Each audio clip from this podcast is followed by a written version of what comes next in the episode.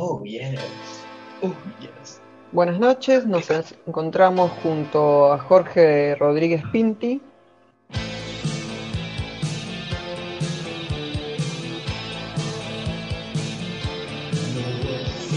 que es co-conductor en Fiebre de Sábado por la Noche en Cuarentena, junto a la doctora Amor, el barón Asler y Christian Black.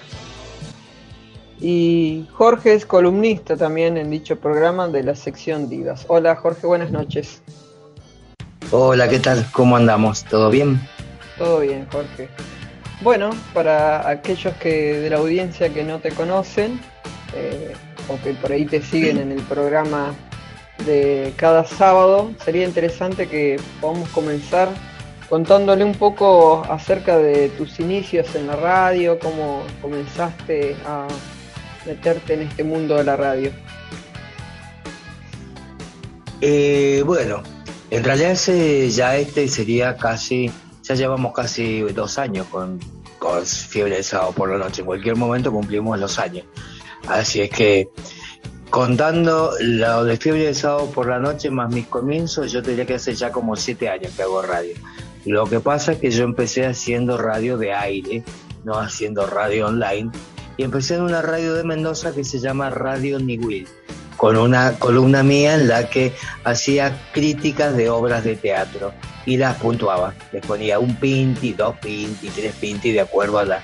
en un programa que se llamaba eh, Latinocracia, que es un programa que conduce un periodista de acá de Mendoza que habla sobre política. Bueno, es un magazine político, de actualidad, de espectáculos, de cultura, es sobre todo cultural.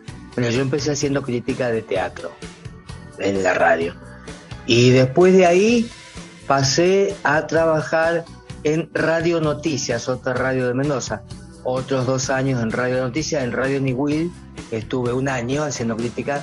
Y después pasé a un programa que se llama, se llamaba Caretas, un programa con una conductora de show, una conductora de Mendoza también conocida, que fue reina provincial del turismo y fue reina nacional del turismo y modelo, modelo nacional, modelo internacional, que trabajó en Chile, trabajó en Buenos Aires, trabajaba en Mendoza y junto con ella conocíamos el programa que era un magazine de actualidad en la mañana.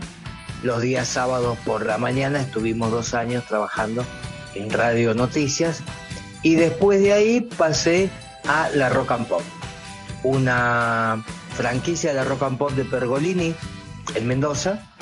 Y también estaba como co-conductor, éramos tres. Ahí trabajaba con Bernardo Sefge y con eh, Sebastián Zárate, en un programa que se llamaba eh, Radio El Soñado. Un programa completamente divertido, en el que nos reíamos, conducíamos los temas, un programa desestructurado, casi ni lo armábamos el programa en definitiva. Teníamos re pocas reuniones de producción y nos divertíamos muchísimo. Muy así dinámico y digamos de improvisación. Vos ahí trabajabas mucho con el teatro también, me contabas. Una especie de radioteatro. Yo lo que, lo, sí, todo, todo en definitiva. Lo que hacíamos era que sí, eh, teníamos como personajes, por ahí invitábamos, era como que nos caía un personaje, nos visitaba al programa un personaje que era un gaucho, que lo hacía Bernardo, y nos, nos reíamos mucho. También hacía una gallega que era así muy, muy, muy cachonda, una gallega cachonda, que yo le llevaba mucho la punta a la gallega y, y improvisábamos eh, situaciones teatrales o, o, radioteatro o hacíamos como que estábamos filmando películas, cosas así por el estilo. Yo era el director y entonces les daba indicaciones a los actores que eran Bernardo y Sebastián y hacíamos las hacíamos las películas y salían salía al aire lo que le hacía el director, que decía, corten, corten ahora, tienen que cortar porque ya ha terminado la escena, vamos a empezar de nuevo. Todo ya empezaba, preparado usted, allá arriba. No me acuerdo cómo se llamaba el gaucho. Y, y así, vos, la gallega, la gallega, vos gallega, ponete ahí, yo era un francés, así tipo Daniel Piner. Y entonces, iba, iba dirigiendo la escena y siempre hacemos cosas eróticas la, la más loca fue una, una locomotora, una, la, la, historia de la locomotora carnal, se llamaba una cosa así por el estilo. Y bueno, hacíamos una escena que íbamos relatando lo que tenía que hacer cada uno de los actores, en qué posición se tenía que poner. En realidad era muy divertido, pero bueno, eso es lo que en definitiva hacíamos. Hablábamos de música, y viste que en la rock and pop hay que saber de música, yo era el que menos sabía de música. Entonces, sobre todo Sebastián, que eh, está en un grupo musical acá en Mendoza, eh, tiene un grupo de rock eh, medio pesadito, así medio metalero.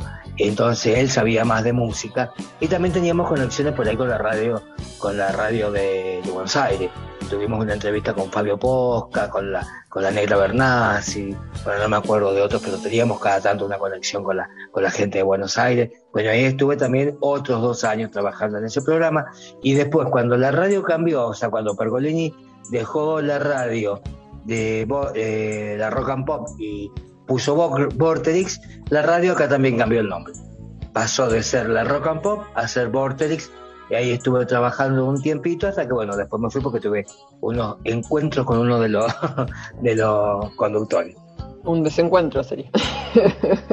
Se desencontrar. Sí, más que desencuentro, eran cosas, cosas personales. Aparte, yo también andaba con, unos con unos líos míos en la cabeza. Me había, descubierto cosas de, de, mi, de mi familia, cosas así que me hacían que yo estuviera medio inestable también. Entonces, cualquier cosa me, me ponía mal. Entonces, como veía que me estaba poniendo muy mal y todo, dije, bueno, me voy. Aparte, eh, pero lo que tenía de bueno era que no empecé con ellos al comienzo porque yo hubo una época, vos te salvaste de eso, Rosalía, por suerte.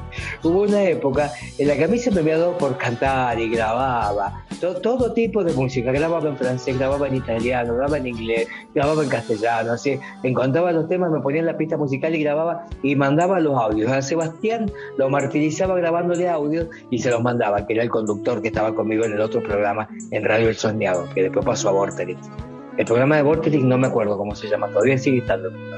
La cuestión es que le mandaba los audios y entonces empezaron estos a lucubrar cómo meterme a mí. Entonces me llamaban porque hicieron una, empezaron a ver de qué manera podía entrar al programa y entonces me llamaban primero y hacer una conexión por teléfono, porque me iban a hacer entrar y yo iba a ir al programa como invitado, era como una especie de Ricardo Ford, un chico así muy top, que se dedicaba, que vivía solo como en una isla, que tenía empleados que eran todos varones, que y lo, lo atendían todo el tiempo, que él grababa temas, porque él se sentía recantante. Y entonces ellos pasaban los temas en la radio, imagínate, he martirizado gente con eso, le he martirizado las orejas al público. Y la cuestión es que entré con esa, con esa idea. Entonces yo iba e incitaba a, a los oyentes a que grabaran temas, los mandaran y nosotros después le íbamos a grabar, íbamos a seleccionar los mejores temas de cada, de, todos los que iban mandando los oyentes e íbamos a hacer un CD para eh, eh, promocionar el programa y para promocionar la radio. Y bueno, yo fui con eso, al final después me fui del programa. ¿Y la gente hacía eso? ¿Respondía a la propuesta? Algunos respondieron, no todos, no. Yo no estuve mucho tiempo, no alcancé a hacer tampoco mucha publicidad del tema porque, pero lo que sí ponían los temas míos, cuando yo hablaba de eso ponían mis temas, los que yo, los que yo cantaba. Y yo les cambiaba el nombre a los temas y todo, por esto. Bien, bien. En, en el Magazine Border, acá en Fiebre, que, que también estás, eh, digamos, haciendo cuestiones vinculadas con el teatro. Ahora, por ejemplo, en los últimos programas, eh, el programa comienza con, tus monólogos, ¿no? El de Calígula, de Doña Rosita la Soltera. Contanos un poco de cómo surgió esa idea. Y bueno, eso vino de la época en la que estaba así como encendido, viste, graba, y grababa, grababa temas musicales. Me agarró también por grabar poesía y por grabar audios de monólogos, así que yo más o menos monólogos que a mí me gustaban. Bueno, y así se los digo pasando a la doctora. La doctora también la martinicé con música, le mandaba mis temas. La doctora debe tener temas míos grabados pero yo no quiero que lo mande al aire porque me da vergüenza, porque me he estado escuchando y en realidad cantaba re mal. Yo en ese momento creía que estaba todo bien, no, ahora me he escuchado a la distancia con el tiempo y no, era un horror la Y entonces, bueno, de repente empecé a encontrar esos monólogos y le mandé uno, le digo, bueno, mira, te mando estas cosas para ver, porque íbamos a mandar, viste que nosotros nos retransmite una radio de Costa Rica, el programa. Bueno, y en la radio de Costa Rica el día que estuvieron invitados los, que trabajan en la radio de Costa Rica, Jorge y Arce, eh, al otro día, este ellos un día sábado con nosotros, al otro día, día domingo, en la radio ellos iban a convocar a la gente porque todos los meses hacen un karaoke Entonces, como yo tenía temas grabados, le mandé temas a la doctora para que mandaran en el karaoke de Costa Rica. Y mientras tanto le fui mandando también algunos, algunos audios míos de poesía, de monólogos, cosas así por el estilo. Y bueno, la doctora dijo que estaría bueno pasarlos al comienzo para empezar, porque hemos pasado otras cosas, viste que aparte han pasado cosas de una ha pasado a, a, hablando este de, de cuando, cuando está en el Congreso con el tema este que dice la poesía esa de Marica que habla de que habla de, de qué es lo que qué es lo que hubiera dicho Lorca sí. con todas estas cosas que pasó. Bueno, y bueno, entonces mandé los audios y la doctora los empezó a pasar así y fueron saliendo. En realidad no es una cosa que yo haya planeado mucho.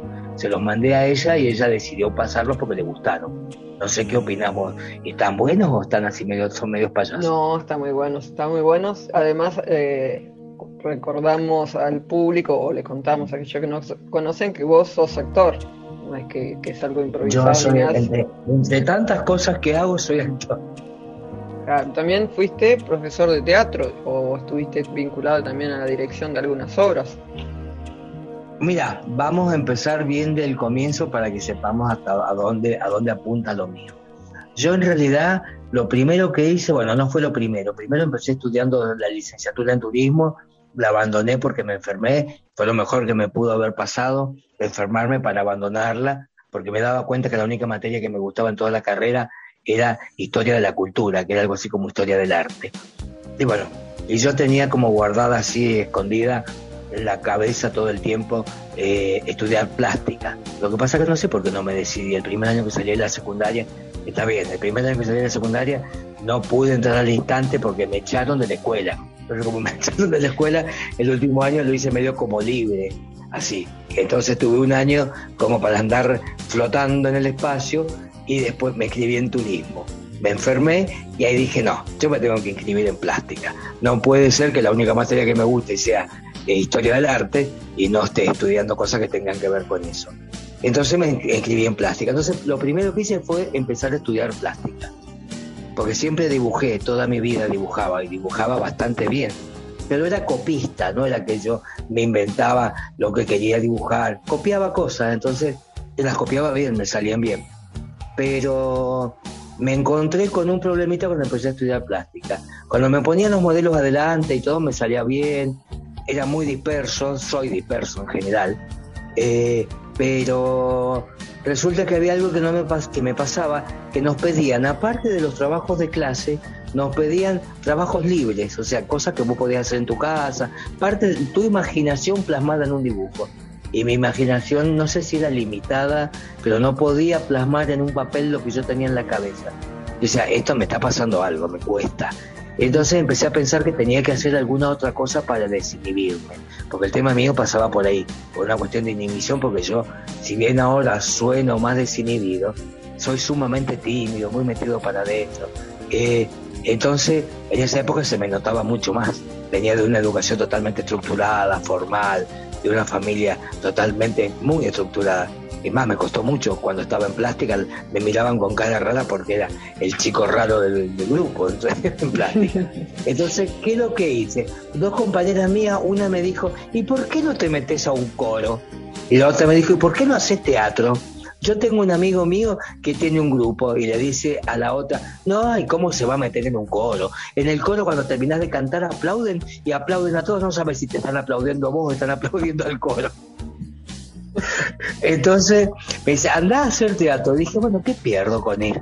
Y me fui un día domingo donde ella me había dicho, entré, estaban haciendo justo un ejercicio de relajación, me incorporaron al ejercicio de relajación y yo me, me enganché y terminé llorando como loco. Me hizo, hice una catarsis con gente que no conocía, terminé abrazado con desconocidos, cosas así, porque me construyeron porque exploté. Todo, todo lo que tenía metido para adentro y de ahí en adelante nunca más dejé el teatro. Seguí haciendo teatro en forma vocacional mientras seguía estudiando plástica y me sirvió para desinhibirme, me sirvió, me desinhibí tanto que cuando estaba en tercer año de plástica, porque yo entré en plástica con la idea de terminar teniendo como especialidad el dibujo y descubrí que no había como especialidad dibujo.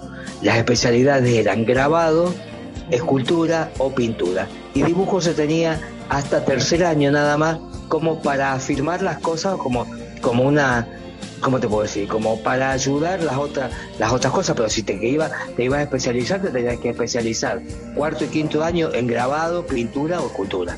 Y bueno, pero en tercer año yo me llegué a tal extremo de desinhibición que nosotros en tercero hacíamos figura humana para en el, taller de, dibujo con la profesora que era excelente, una artista plástica muy muy buena que ya ya nos dejó, se fue de viaje.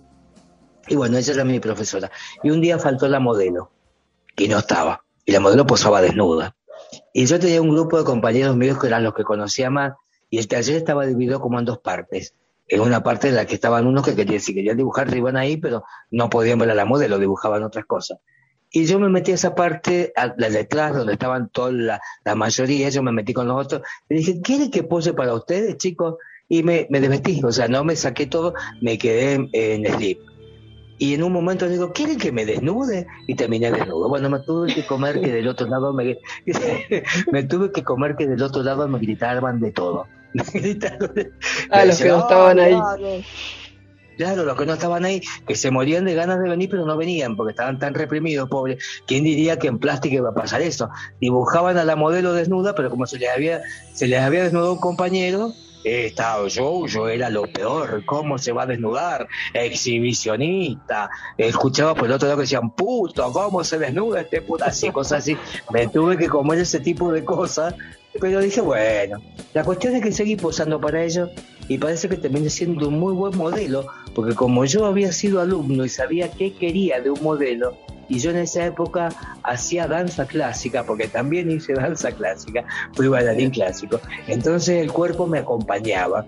Entonces, entre lo que yo sabía, qué es lo que querían los chicos dibujar, porque a mí también me pasaba, yo sabía cómo quería que se pusiera el modelo por ahí. Entonces empecé a hacer cosas que la modelo habitualmente no hacía y hacía poses raras y me ponían esto y cambiaba.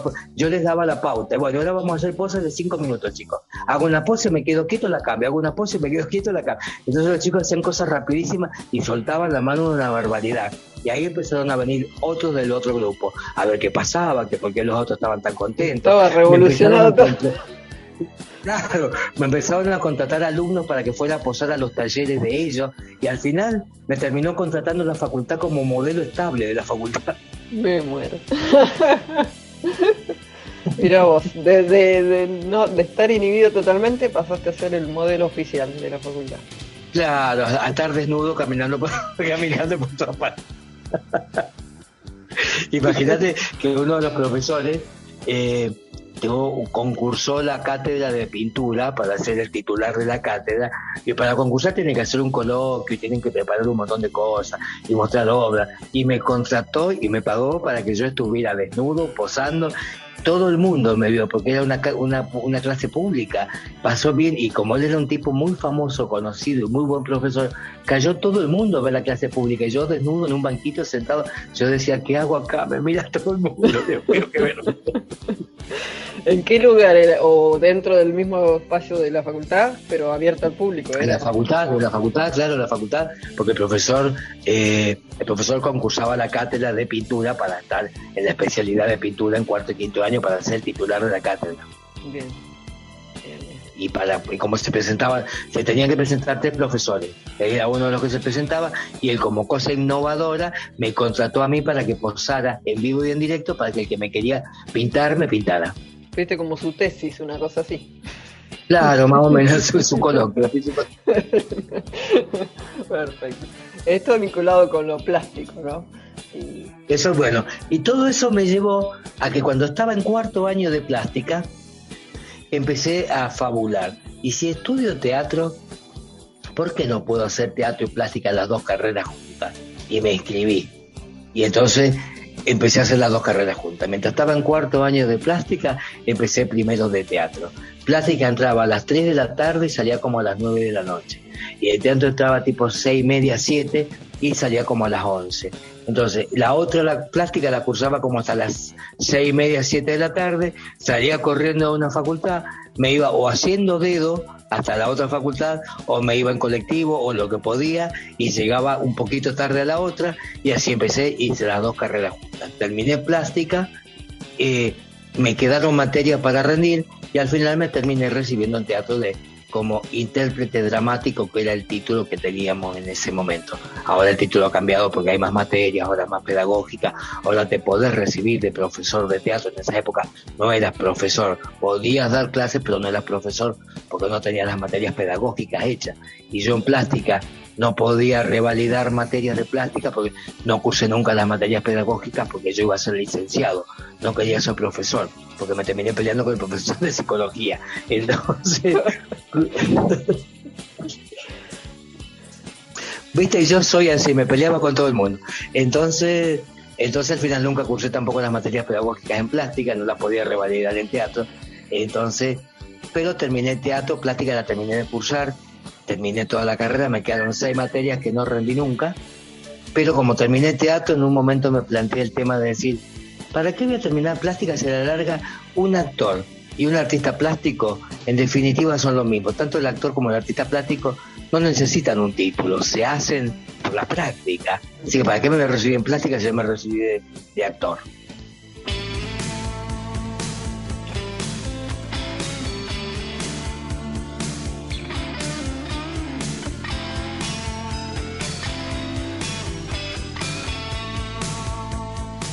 Igualmente ya estabas bastante avanzado también en la carrera. Claro, ¿no? Y aparte ya venía, Claro, ¿no? y aparte ya venía haciendo bastantes cosas, ya hacía, eh, yo empecé plástica, empecé plástica en el 81, empecé teatro en el 87, en el 86, y del 81 al 86 estuve haciendo teatro vocacional antes de ponerme a estudiar. Hice muchísimas cosas. Empecé cantando y bailando, por eso terminé haciendo, por eso terminé haciendo danza clásica, porque empecé haciendo sainete argentino. Y del sainete argentino, el director que teníamos, el dueño del grupo, si se quiere, le encantaba la zarzuela. Entonces hacíamos zarzuela. Entonces yo teníamos coach de canto y coach de danza. Entonces yo terminé cantando lírico con la orquesta sinfónica. Terminé haciendo, terminé haciendo un reemplazo, me, tuvieron, me terminé haciendo un reemplazo, me bajaron, me bajaron el registro, porque yo era tenor en ese momento, me bajaron el registro barítono para que hiciera un reemplazo con la orquesta, porque el que, el que estaba no iba a poder ir a esa función y lo tuve que reemplazar. No sé por qué se le ocurrió al director que meterme a mí a hacer eso. La cuestión es que terminé cantando yo con la orquesta sinfónica sin saber un cacho de música. Claro, no sabía, no, no podía leer música. Yo decía, ¿cómo entro? ¿En qué momento entro? Porque si vos al director de la orquesta le entras en cualquier parte, te mira con una cara de traste que en tu vida te, perdona, ¿entendés? claro, entonces ya ahí entré, tenía que decir dos pelotudeces locas, decía, en nombre de la reina, venid, mi coronel, y yo digo, entraré bien, y tenía que estar vestido de soldado, con un fusil al hombro. Y, la cuestión es que entré a tiempo y dije, me no mal, qué suerte, porque iritaba antes de entrar. la cuestión es que, bueno, terminé así.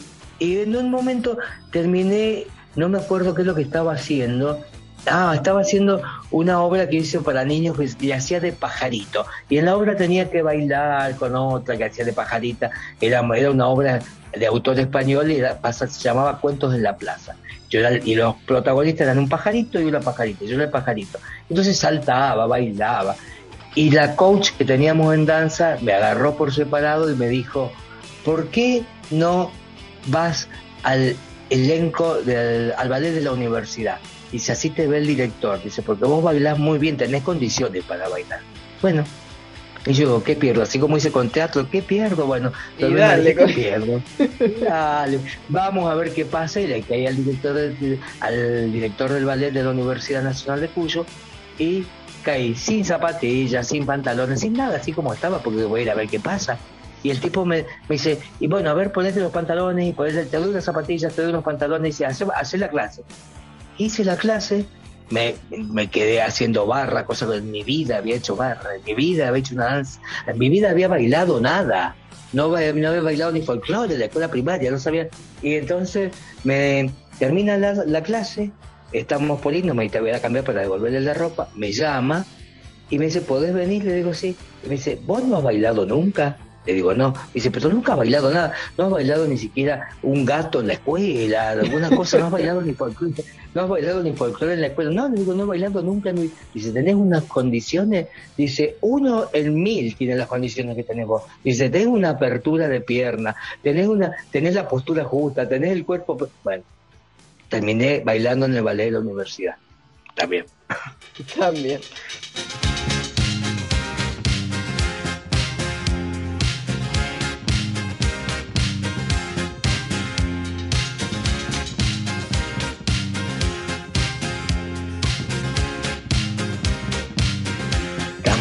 Me quisieron llevar a La Plata. Vino el director del ballet de La Plata. Viste que en La Plata hay un buen ballet estable de, danza. Me quisieron llevar a La Plata. Ya el director del ballet de la universidad hizo que viniera el director de La Plata para que me viera. Me martirizaron ese día porque estábamos los tres solos. Me pusieron a mí, el, el director del ballet de La Plata, mi director y yo me pusieron en la barra y estaba mi director y me agarraba de atrás y me ponía, porque es sumamente dura la danza. Me ponía la rodilla, me ponía, me ponía la rodilla en la cadera y me apretaba contra la barra y le decía al otro, mira, mirá cómo se abre, mirá lo que hace. Y me tiraba la pata y, me, yo, sí, y yo decía, me van a quebrar estas cosas, estos tipos. Eras un objeto. que bueno. ¿Ah? Eras como un objeto, te estaban probando para todo. Mira, sí, era, como un muñequito articulable, más o menos. La cuestión es que lo que nunca tuve, que fue lo que me hizo que no siguiera danza, fue la conducta. Porque tenés que tener mucha conducta y mucha disciplina para la danza. Entonces, en un momento no seguí más danza, me dejé llevar por el teatro, y lo que descubrí todo el tiempo, que como había estudiado plástica y a mí me, estudia, me gustaba mucho el tema de la imagen, en teatro siempre me gustó más que, o sea, si bien me gusta actuar, me gusta mucho hacer la puesta en escena. Me gusta mucho dirigir, me gusta mucho de ver cómo, saber cómo va a salir la cosa. Entonces siempre hacía ese tipo de... La mayoría de las cosas que hacía eran eso. Por eso siempre terminé, más que dirigiendo, haciendo puestas, llevando, haciendo lo visual de la obra, qué luces va a llevar, cuál es la música que va a ir en esto, qué es lo que va a estar puesto acá, cómo vamos a hacer, vos aparecer por este lado, vos aparecer por el otro, el otro se va por este lado, la ropa va a ser de este color. Esas eran las cosas que yo hacía en general. Pero después, volviendo a todas las cantidades de cosas que he hecho, Viste que te decía que yo había trabajado en radio con una que había sido reina nacional del turismo. Bueno. Y que había sido modelo internacional. En muy linda mujer que sigue estando acá en Mendoza, es amiga mía.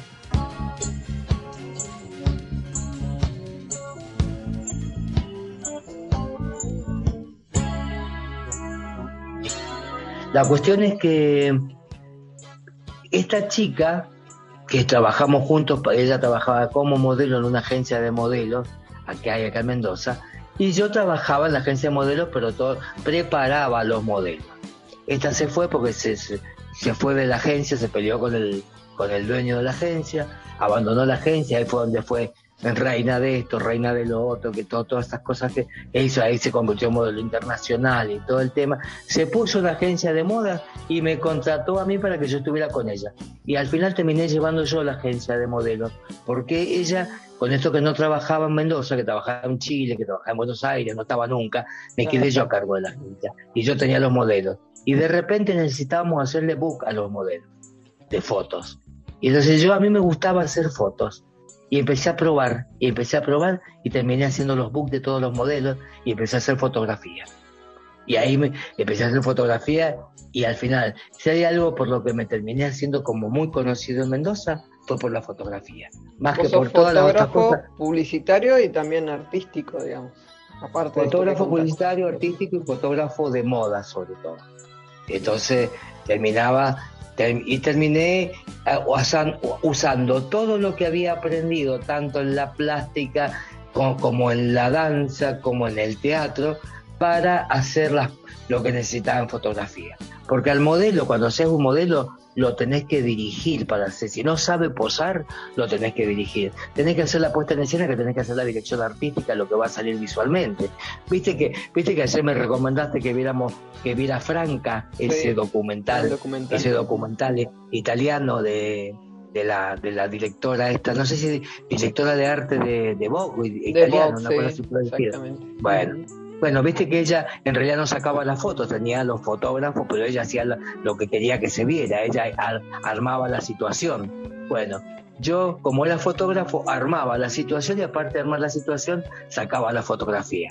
Entonces me terminé haciendo más conocido por eso. Si bien ya era conocido por todo lo otro, porque por suerte todo lo otro me llevó a que fuera una persona conocida. Siempre estuve como dentro de, lo, de la vanguardia en Mendoza, si se quiere. Fui tan, me exploté tanto, de repente era tan tímido y tanto que de repente me fui al diablo y terminé siendo al- para el otro Sí. extremo.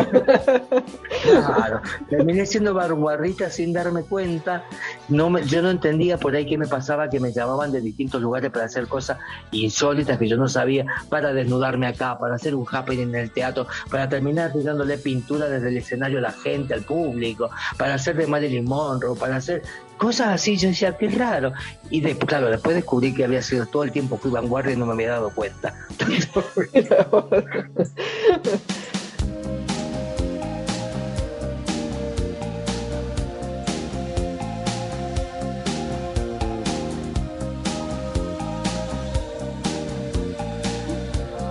Así que fue como si hubiera estado en el Under en Mendoza. La Claro. cuestión es que siempre me conocieron, siempre la gente que me solicitaba me llamaba era gente que siempre iba por adelante de un montón de cosas. Eran los locos de Mendoza, no trabajaba con cualquiera, trabajaba con los locos de Mendoza.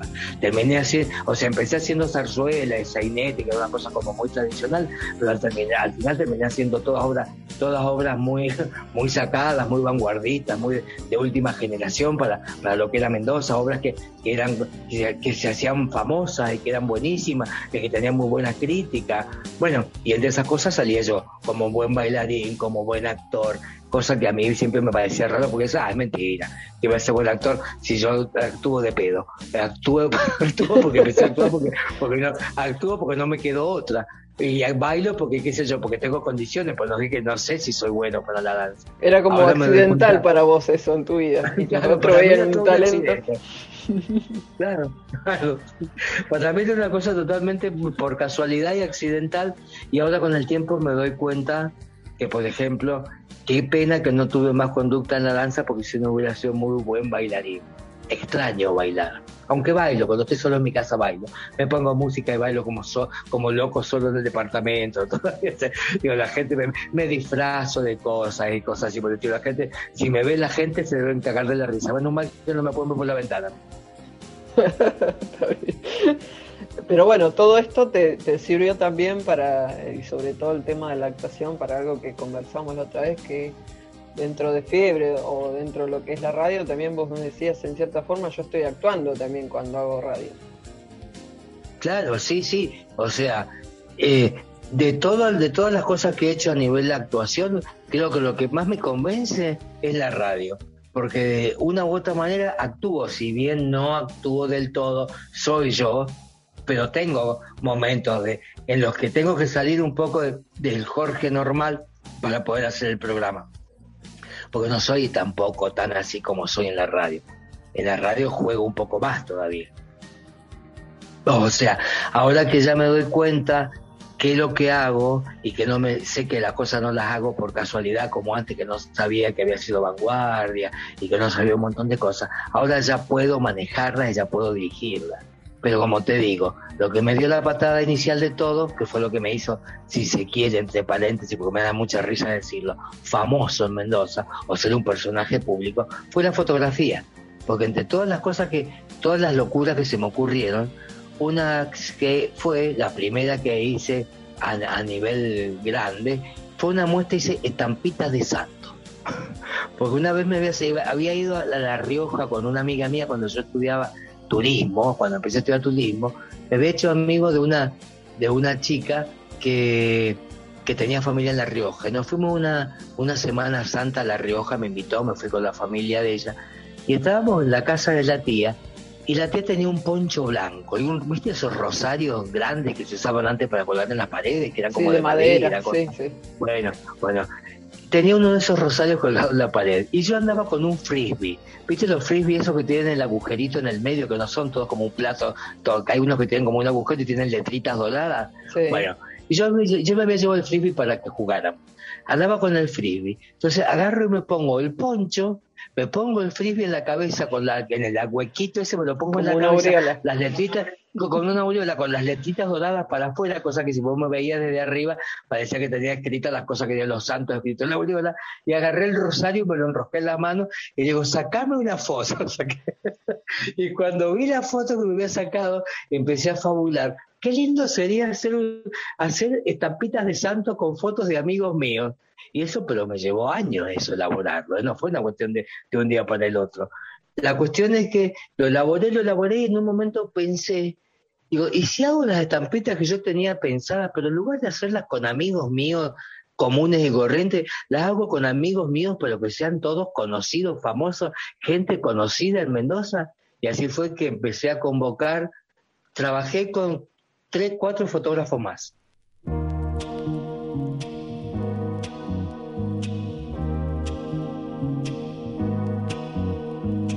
Porque no quise hacer todas las estampitas. Yo. Entonces invité a otros fotógrafos más a que nos dividimos el trabajo bajo mi dirección y empecé a invitar a actores famosos de Mendoza, periodistas famosos de Mendoza, un boxeador de Mendoza que era conocido que había sido campeón mundial, que era Carlos Chacón, a periodista, una periodista vieja que la refloté, que estaba, ya era grande, que la refloté, la hice que me hiciera la Virgen de Lourdes, bueno, y así, y yo le hice el vestuario yo agarré tela, agarré esto, agarré lo otro y yo los iba vistiendo. Los vestía en el momento, hacíamos la foto y después con la parte digital hicimos todo el resto.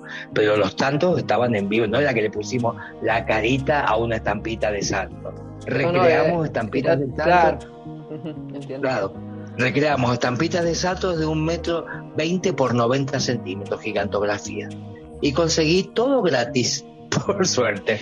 Empecé, empecé a hacer yo, empecé a hacer la producción yo también, me metí a hacer todo. Hice la dirección, la producción, el vestuario, con, conseguí a los actores, a la, gente que iba a posar, reinas de la vendimia posando, actores, eh, escenógrafos, eh, periodistas, y estaban todos chochos, estaban todos chochos. ¿Y a dónde hiciste la muestra? La hice en un, en un auditorio que había en Mendoza, que era de una casa, había sido de una casa de música que vendía un disco de esos discos viejos, era una casa de música que se llamaba ah, Gali, la, la, la casa de música, y arriba tenía un auditorio porque hacían pequeños ciclos de conciertos. Y la gente que trabajó conmigo en la parte digital, que era uno de los fotógrafos que también invité a trabajar, eh, habían comprado ese lugar y habían puesto una casa de computación. Entonces, abajo tenían toda la casa de computación, ya no era más la casa de música, pero les había quedado arriba el auditorio y no lo usaban para nada. Entonces yo les hice que ocupáramos el auditorio y lo transformé en catedral el auditorio. Entonces puse todas las estampitas colgando de la pared, todos armados como una catedral, con un banco, unos bancos largos en el medio como se hacen los museos, los museos grandes en Europa, cosas así que vos te sentás frente a la obra para verla. Y entonces convoqué a todos los, los fotografiados y se puse, hice que se grabara música acorde, una mezcla de como la música sacra, pero no me acuerdo qué lo que eran, cantos gregorianos, con música electrónica, claro, cantos gregorianos con música electrónica, mezclados, una mezcla, salían las dos cosas juntas al mismo tiempo y estaban bien hechas. Puse todo, llené todo de humo, hice que estuviera todo oscuro con las luces nada más que puestas sobre la obra, y todos los fotografiados sentados en el banco del medio, cada uno mirando hacia su obra. Entonces, no vi sala hasta que no estuviera todo listo. Yo hice, hice una puesta en escena para que para dar para dar comienzo a la obra. Entonces, cuando cuando abrí las puertas, afuera parecía, ¿viste el cine? El foyer del cine que están todos esperando a que empiece, empiece la función. Bueno, había una cantidad de gente porque yo esperaba 100 personas, qué sé yo, como mucho. Y bueno, iban a venir 100 personas, pero fui, fui eh, tapa del día, del, día, la parte de espectáculo del diario Los Andes de acá de Mendoza. Eh, ese mismo día que se hizo la, la, muestra, salieron algunas fotos en chiquitito de las que se iban a, se iban a mostrar, quiénes eran los fotografiados. Me hicieron una nota larguísima en la que yo explicaba todo. Cayeron 700 personas. Sobrepasó tus expectativas, definitivamente. Claro, y yo me, y sí, yo como siempre cuando las cosas sobrepasan mi expectativa y yo que tengo como una especie de fobia a la cantidad de gente, siempre me emborracho. Terminé tan borracho que ni me enteré que lo que había pasado.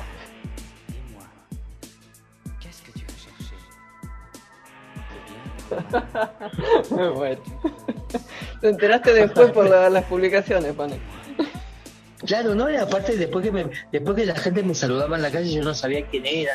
Es más, esa misma noche no, me saludaba, me daba, me, me, felicitaban y yo no sabía ni quiénes eran los que me estaban hablando. Había un montón de gente que no conocía. Yo conocía a los más cercanos a los que yo había invitado o los que sabía yo que iban a ir por tal. Los 100 que yo tenía más o menos en la cabeza, pero no los 700 que me desbordaron.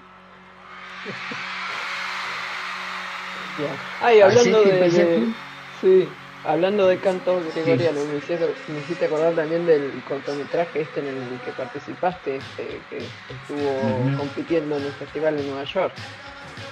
Claro, ves ahí cuando ahí cuando estaba más metido en la parte actoral, por eso, ves, para este corto que se llama Kille Leison, que en, que en latín quiere decir Cordero de Dios, si no me equivoco, eh, la gente que me llamó para hacer el corto me llamaron a mí entre otra gente porque éramos todos como los sacados locos que estábamos haciendo una cosa muy sacada lo que estábamos haciendo. Es más, lo que vos viste que yo te mandé es recortito a, comparación de lo que fue toda la filmación y el tiempo que nos llevó a hacerle todo.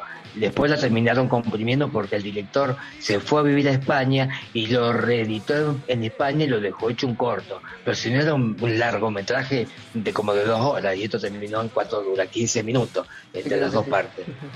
Y, sin, y sin saberlo yo terminé siendo el coprotagonista. Yo no sabía que en la edición iba a terminar siendo el coprotagonista. Ah, en principio no eras coprotagonista, o sea, fue, quedó así, digamos, en el final.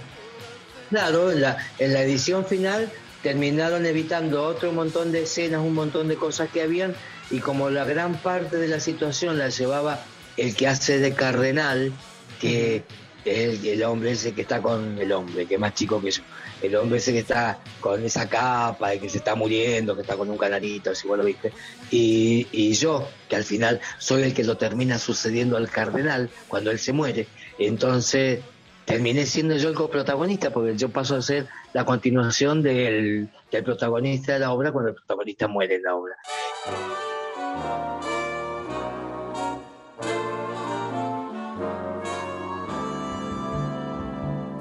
Y desde España lo mandó, mandó todo el material a un festival de, Robert De Niro, que no es el, el de Tribeca, el festival de Tribeca. Y quedó seleccionado en el festival de Tribeca para pasarla la, el corto en los cines en Manhattan. Si yo tenía, tenía todo, tenía cuándo la pasaban, en qué cine la pasaban, en qué horario, tenía, tenía toda la grilla de, los horarios. Y acá, Cultura de Mendoza, como siempre tan buena onda, no nos dejaron, no, no nos dieron ni pelota. Es más, te cuento la anécdota. Con el protagonista fuimos una mañana para ver cómo competía por España, queríamos saber qué relación tenía el, la Dirección de Cultura de la provincia con el Consulado de España, para ver si por intermedio de España podíamos conseguir los pasajes para ir a New York para ir al, para ir al corto, cuando se presentara el corto. Claro, ni siquiera íbamos a pedirle nada a la, gente de Cultura de Mendoza, saber la relación, cosa que fuéramos de parte de Cultura de Mendoza hablar al, Consulado de España. Y cuando caímos estaba el director de Cultura, que había sido compañero mío de de teatro, imagínate compañero, había, había empezado a estudiar conmigo. Y nos tuvimos que andar persiguiendo y cuando nos vio así a lo lejos a través de una puerta, de los vados de una puerta, nos dijo, ay, los famosos de Nueva York, ¿qué están haciendo acá? Si me quieren, si quieren hablarme algo, síganme porque estoy ocupado. Así que andamos los dos como tarados atrás de y si, me van, a pedir, si me van a pedir alguna cosa no les voy a dar nada porque no les voy a, no les voy a dar un pasaje a Nueva York. Así que imagínate qué buena onda. Eso fue finales de los 80, más o menos, Jorge. Eso fue en el 87. No. ¿Cuándo fue? ¿Cuándo compitió el corto? El corto se filmó en el 87 y se esto terminó compitiendo en el 90 y algo. Ah, en, Nueva York. Bueno, y ahí también De ahí nos invitaron a un programa de televisión, pasaron el corto en televisión, nos entrevistaron un montón por el tema de que el corto, viste, que es medio contra la, la dictadura y todo ese tipo de cosas. Bueno, nos empezaron a preguntar de esto. Bueno, siempre estuve así metido en el candelino entre una cosa y otra. Al final, al principio no, no me, me daba vergüenza todo y de repente tuve que salir a exponerme en todas partes.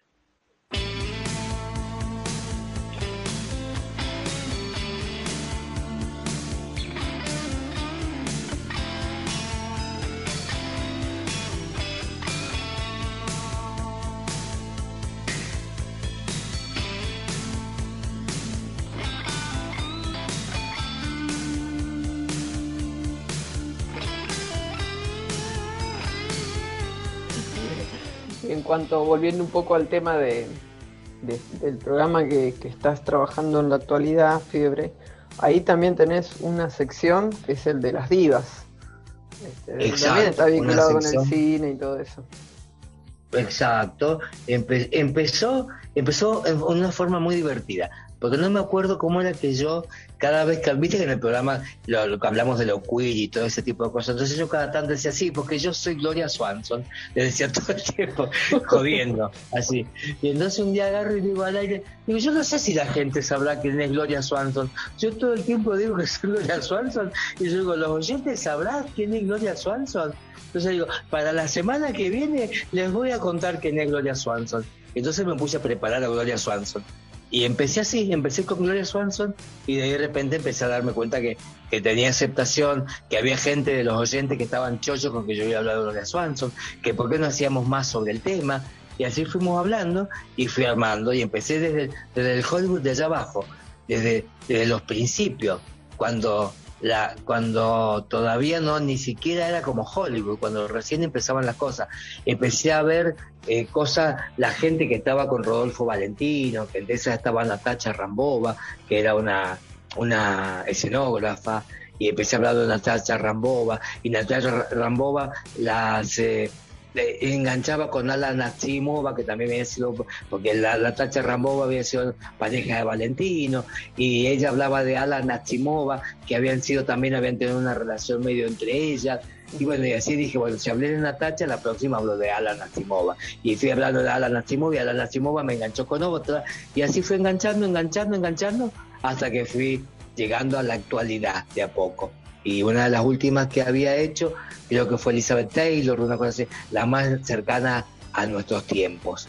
Y bueno, y han quedado algunas todavía en el tintero, que ahora estoy con las nacionales, pero ya después voy a volver a enganchar con la, con la, con las estrellas de Hollywood y ya voy a empezar a tocar otras que no solamente tienen que ver con el espectáculo, mujeres que han marcado algo en la historia más allá del cine y todo ese tipo de cosas, como qué sé yo, Madame Curie, eh, eh, ¿cómo se llama esta chica? La, ah, la Comaneci, que también tiene una vida bastante interesante, Nadia Comaneci. Bueno, esas cosas así. Entonces, eh, pero empecé con estas, con las mujeres que han, han ido marcando cosas en la historia a través del cine, del espectáculo, de todo ese tipo de cosas. La Yankee primero. forma, han tenido este, este- este tinte también que vos decías hoy de vanguardistas, digamos, en muchos aspectos. Claro, sí, sí, de vanguardistas y de, y de cosas muy locas de toda su vida, o la vida de todas tiene una cosa que, pues decía, ah, por Dios, yo soy Heidi con todo lo que me ha pasado. claro, tal cual.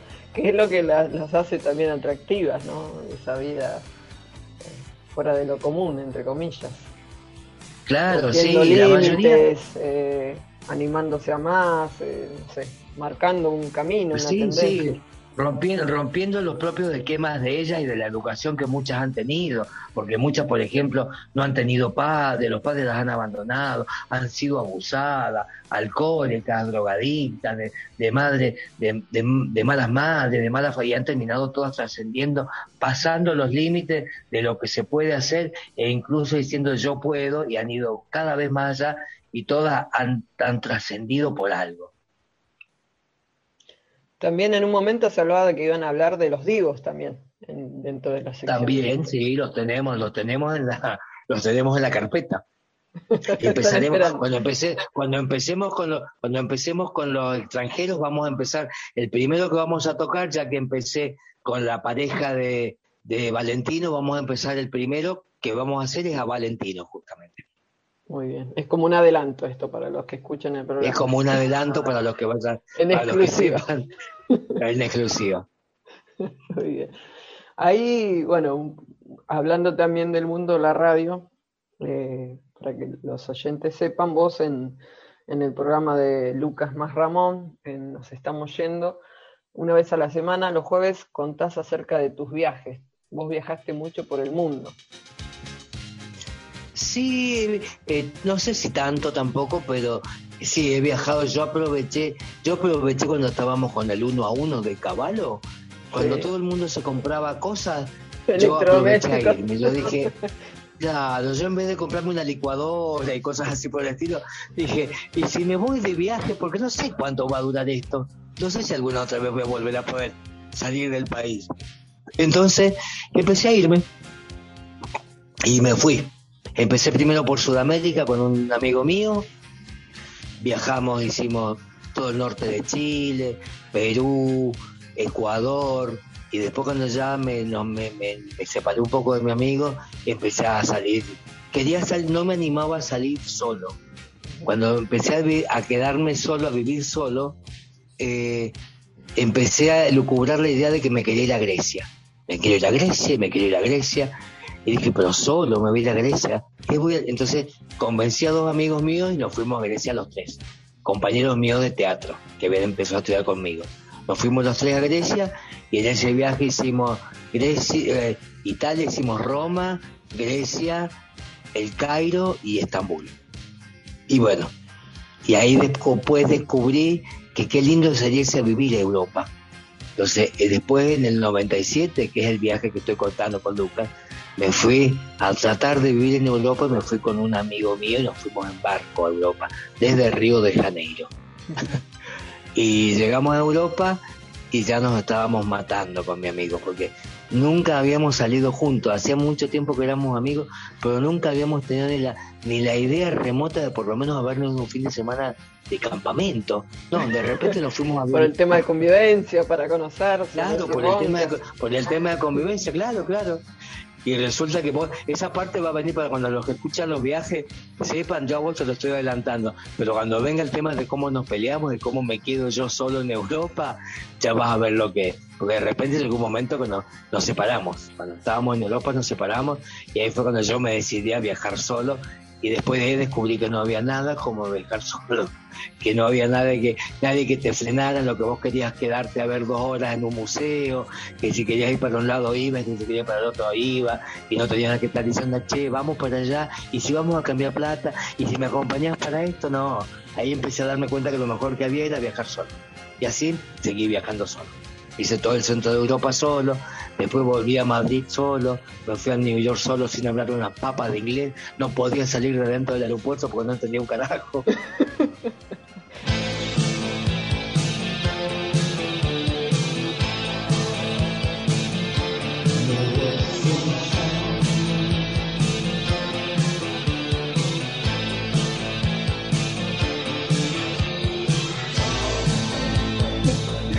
aventura. La pasé bien.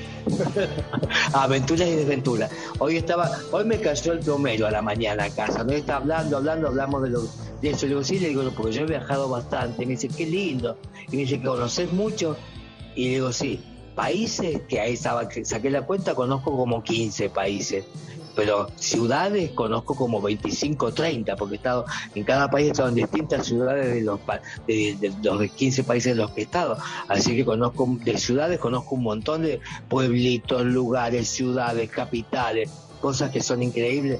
Y eso de salir de tu zona de confort, del lugar en el que vos estás, que decís, bueno, me voy a Buenos Aires, total, si me pasa algo, me puedo volver hasta dedo si quiero. Pero si estás a 15.000 kilómetros de distancia, no te podés volver a dedo a tu casa.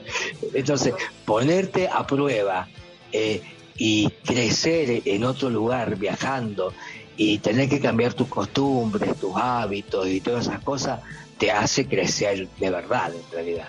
Y yo en el viaje este, que te lo adelanto a vos ahora, los que están haciendo esto, por si no escuchan a la psicosocial, eh, cuando yo me quedé solo, que di vuelta por el medio de Europa, en un momento me encontré con que estaba enfermo, que tenía una hepatitis galopante y que tenía dos opciones, o me quedaba a vivir en Europa o me volvía a mi casa. Entonces decidí volverme a mi casa porque no me daba para quedarme en Europa. Fue una decisión de, de minutos. ¿Qué hago ahora? Estoy acá, sentado en una maleta a las 7 de la mañana en una calle de España sin un mango encima. No tengo plata para, para un hotel, no tengo plata para esto. ¿Qué hago? ¿Dónde me voy? Eh, es viernes a la mañana, 7 de la mañana, y el vuelo mío sale el sábado a las 10 de la noche. ¿Dónde voy a parar si no tengo plata para dormir en ninguna parte?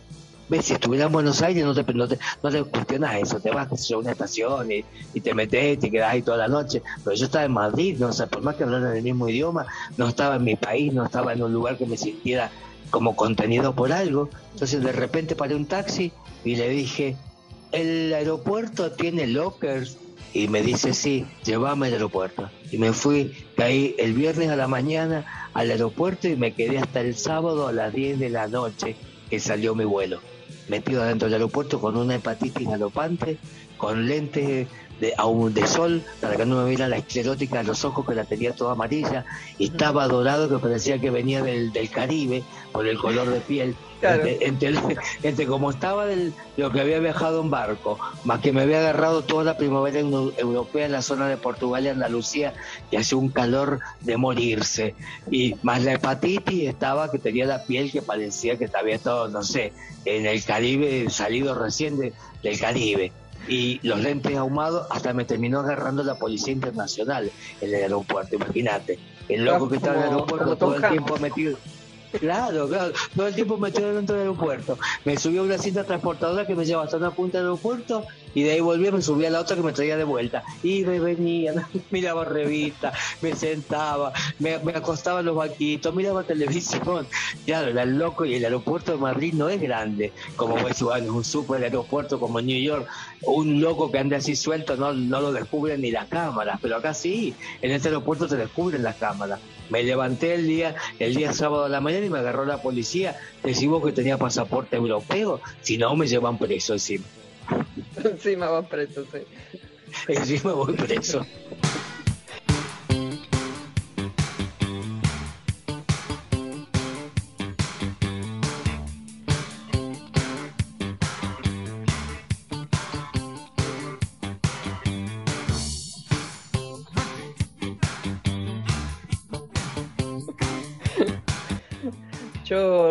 En, una de las columnas que, en la página marcelosapunar.com están publicadas las reseñas de tus viajes, también tus fotos ¿no? que sacaste. Leí algo que, ponían acerca de esto, ¿no? de que eh, viajar es en cierta forma, decía, como una liberación de nuestra situación actual, ¿no? sea cual, cual fuera. Pero también decía, es como alentar una búsqueda interior. Eh, ¿Te parece que en tu caso fue así puntualmente?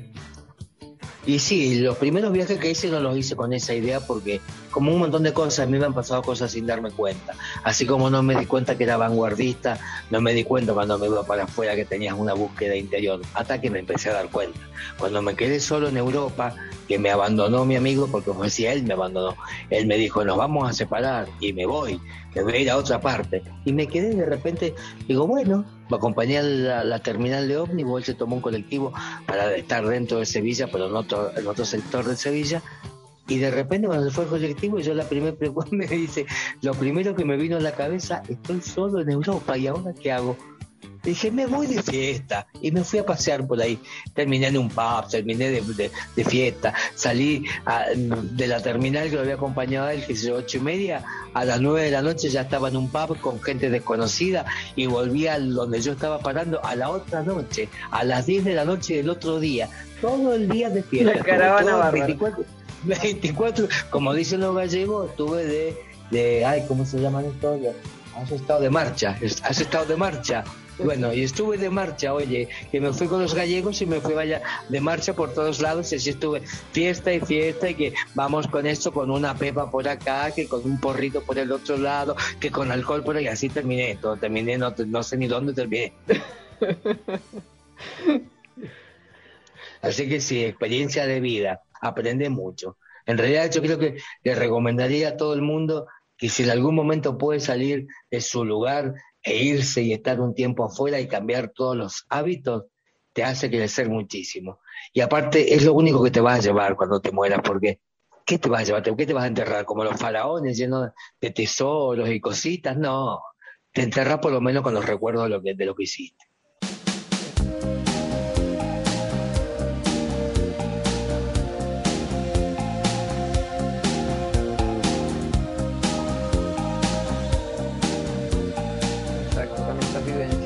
Uno no se olvida nada. No, para nada, para nada. Y te sirven, en la vida te sirven. Muy bien, volviendo un poco al tema del programa de Fiebre de Sábado, Jorge, algo que, que quería preguntarte, así cómo fue que llegaste al programa, porque en un principio vos habías estado como invitado. Yo llegué al programa porque nosotros con la doctora, no sé, la doctora te lo debe haber dicho, ella, ella se metía a un chat telefónico, que no me acuerdo cómo se llama, en el que conocía gente, intercambiaba, intercambiaba opiniones con gente y cosas así. Y, y tenías que de- dejabas como mensaje en tu tenías una presentación. Entonces en esa presentación ni tenés un número de casilla. Entonces cuando se mete otro, te dicen la casilla tanto acaba de dejarle un mensaje. No me acuerdo si yo le dejé un mensaje a ella o ella me dejó un mensaje a mí. Nos terminamos contactando. Yo me contacté con ella, ella no me conocía, no se acordaba quién era, le dije yo soy tal, tal y tal. Y al final terminé invitado a un programa de Trasnoche Queer. Metió invitado a un programa de Trasnoche Queer, un programa que se hablaba de crossdressing. Entonces yo terminé invitado a ese programa y después de ahí, no sé cómo, un amigo mío que es Christian Black, el que está también trabajando, estaba con nosotros en el programa también como conductor y de repente tuvo algunos, algunos inconvenientes, se fue del programa, pero sigue trabajando con nosotros de afuera, haciéndonos cosas para para las publicaciones que hacemos, consiguiendo material, cosa que le habla mucho con la doctora y ese tipo de cosas. Entonces sigue estando, no está eh, conduciendo, pero está en la parte, en la parte de la producción del programa. Y también fue invitado al programa, no me acuerdo por cuál, en, en con qué temática de esa noche en la que estuvo él. La cuestión es que los dos nos conocíamos, éramos amigos y ninguno de los dos habíamos sabido que habíamos estado en el programa y nos, y nos terminamos conectando entre nosotros y un día a la doctora se le ocurrió porque no hacíamos un programa los cuatro juntos, Ashler, Cristian, yo, que lo, Cristian y yo que nos conocíamos, ella que estaba con Asher, que lo de que en ese momento estaban los dos juntos en el mismo lugar, que no estaban como ahora que Asher está lejos, y, y terminamos los cuatro, nosotros saliendo desde Mendoza, yo desde mi departamento, él desde su casa, la doctora y Lucas desde, desde, desde la radio de ellos, y así hicimos un programa que salió como una especie de programa piloto, gustó y empezamos. Se vino la cuarentena y empezamos el programa y empezamos así como muy muy a la a- sin saber qué íbamos a hacer, para dónde iba, para dónde íbamos a arrancar, pero ya vamos por el programa 71. O sea, también fue algo como, fuimos. como siempre accidental. Como siempre accidental, sí, mi, mi vida es bastante accidental en un montón de aspectos. Así que bueno, eso. La cuestión es que ahora, ahora el programa ya tomó, ya fue tomando otro cariz, ya nos han empezado a retransmitir, a la gente parece que le gusta.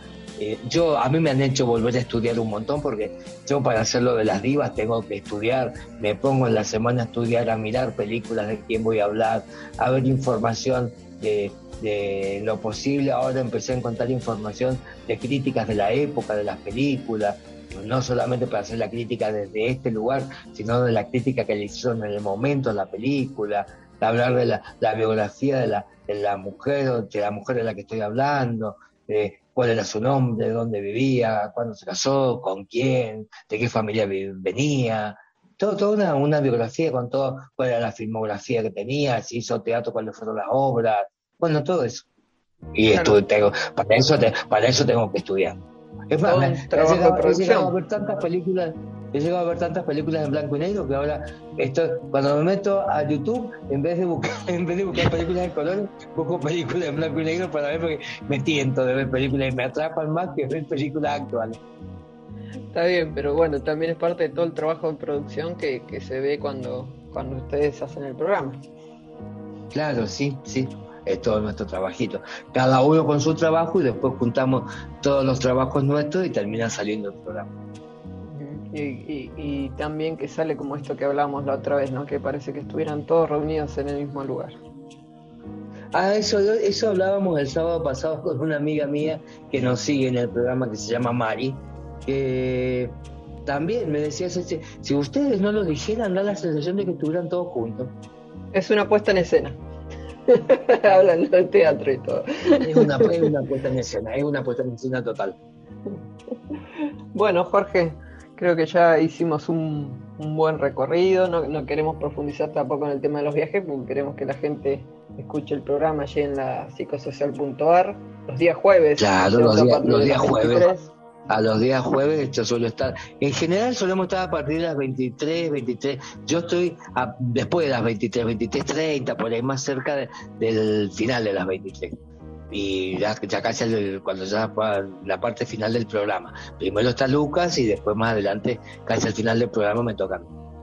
Y también, bueno, para que la gente los esté escuchando, los sábados a la medianoche, eh, por Trasnoche Queer, en fiebre de sábado a la noche en cuarentena, y que también está siendo retransmitido por Berizo Digital y por Arsenic Music, es la, es la radio Music, de, Costa, Rica. Mira, ¿quién te diría? Pensabas que... ibas a llegar tan lejos, Jorge. Mirá vos, a mí que me daba vergüenza todo, de repente termina, me terminan escuchando de Centroamérica, de España, de Israel, de Berizo, me escuchan de Berizo, de La Plata, Ensenada. ¿Quién iba a decir que yo iba a terminar en esos lugares con lo, con lo vergonzoso que he sido toda mi vida? Un tremendo cambio. Totalmente. Bueno, Jorge, te agradecemos mucho la, disposición, el tiempo y bueno, te estaremos escuchando entonces este sábado. Bueno, los espero y muchas gracias a ustedes, sobre todo por difundir el programa y por tener la onda que tienen con nosotros, aparte e, esa difusión tan tan, tan grande que hacen con respecto a nuestra, a nuestra, ¿cómo te puedo decir?, nuestro profesionalismo y a la forma en la que sale el programa, que nosotros por ahí no nos damos ni cuenta de ese tipo de cosas a veces. Claro, está bien. bueno, un poco lo que te pasaba a vos, que no veías todo el, movimiento que, había, que estaba generando, algo más o menos parecido. Claro. Claro, no nos demos, a veces que nos, asombra todavía que nos digan y que nos digan, no, los queremos retransmitir porque el programa sale de tal y tal forma.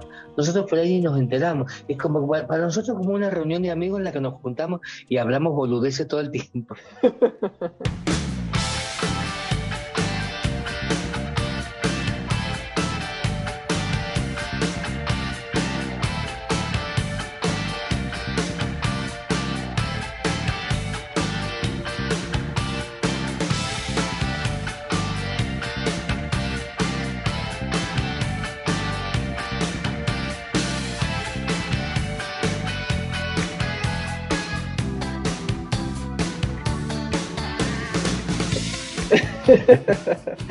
bueno, Jorge, un abrazo, muchas gracias. No, gracias a ustedes y bueno, escúchenos y escuchen el aviso digital para, para escucharnos a nosotros también la retransmisión, así nos escuchan por esa zona. Muchas gracias. No, gracias a ustedes. Un beso.